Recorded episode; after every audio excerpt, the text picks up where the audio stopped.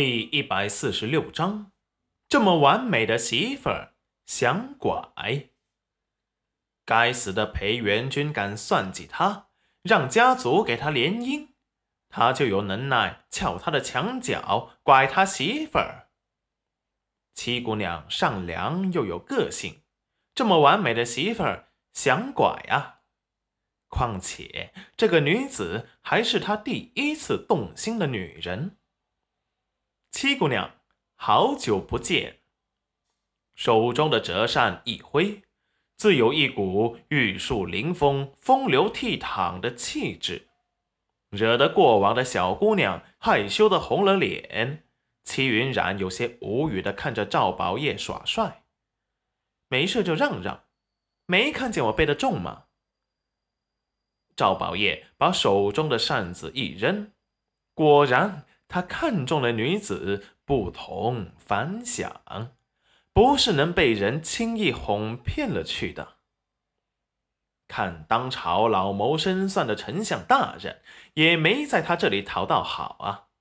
果然是与众不同，比京城那些贵女有意思多了。殷勤的接下戚云染身后的背篓，放在身后的马车上。你们要回村吗？我送你们。裴元君俊脸冷沉，不用了，你跟我们不顺路。戚云染本来还想感谢一下赵宝业，他也没想麻烦他太久，只是想让他把东西送到刘叔停牛车的地方的。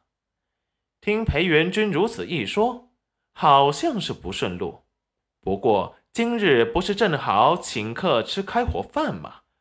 所以多个人多双筷子，人多也热闹。我家今日要请客吃饭，要是你不介意，可以一起去我们家吃顿粗茶便饭。裴元君心中危机感突生，娘子为什么要请赵宝业去家里吃饭？不行，宝业兄这次这么快回来了。肯定是有要事在身，怕他不太方便。赵宝业欠扁的笑了笑，还从来没有见过裴元君如此着急过呢。元君兄，这次你可猜对了，我确实是有要事在身。裴元君面无表情的把戚云染往自己的方向拉了拉。既然宝业兄有事，那我们。就不打扰了。说完，就想把马车上的背篓给放下来。赵宝业立即拦住他，道：“元军兄，别急呀，此次我回来确有要事，不过和元军兄还有些关系，所以免不得要去裴家叨扰了。”说完，玩味的看着裴元军。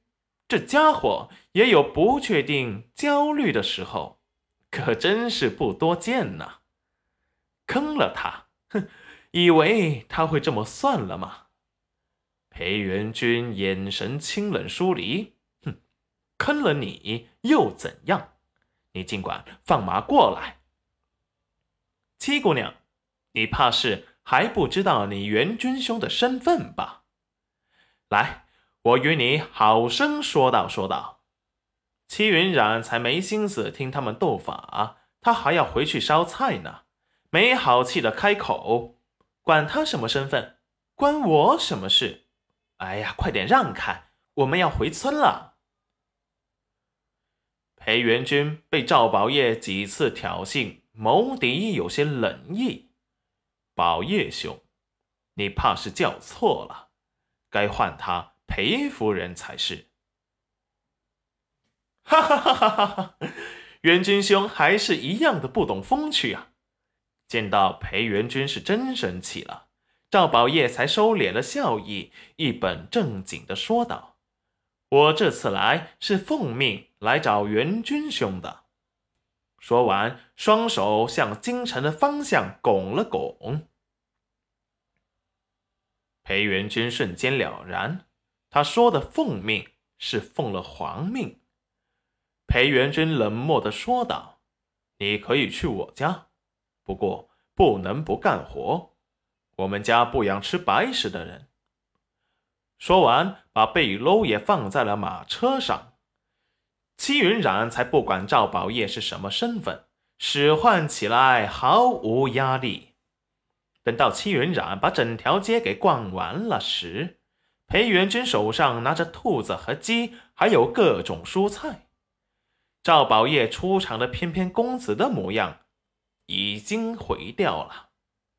赵宝业出场时，翩翩公子的模样大毁，脖子上挂着两串大蒜，手上还捧着一个大西瓜，汗珠一颗颗从脸上滑落，从一个翩翩公子变成了个收鬼的大师。除了那张脸还是很帅气以外，其他的东西跟他的身份一点也不搭。